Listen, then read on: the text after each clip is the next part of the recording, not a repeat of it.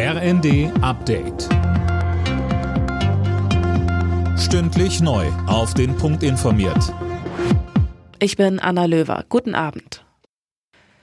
Ein Kernkraftwerk bei Bedarf einfach hochfahren. Technisch ist das offenbar nicht möglich. Das sagt zumindest der Betreiber des AKW ISA 2.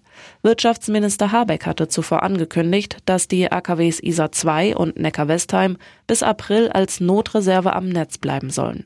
Ein Plan, den er jetzt nochmal gegen Kritik verteidigt hat. Wie ja mehrfach erläutert, geht es bei der Einsatzreserve nicht darum, die Atomkraftwerke hoch und runter und hoch und runter zu fahren, sondern zu entscheiden, wie sich die konkrete Versorgungssituation in Deutschland, in Europa entwickelt und dann entlang der Stresstestszenarien einmal zu entscheiden, ob man die Kraftwerke braucht oder nicht. Die EU-Kommission will für Entlastungen in der Energiekrise sorgen. Die Behörde schlägt deshalb vor, dass übermäßige Gewinne von Billigstromproduzenten abgeschöpft und an Verbraucher weitergeleitet werden. Außerdem will die Kommission einen Preisdeckel für russisches Gas. Die duale Ausbildung und die Weiterbildung von Beschäftigten stärken. Mit diesen Maßnahmen will die Bundesregierung auf den Fachkräftemangel in Deutschland reagieren.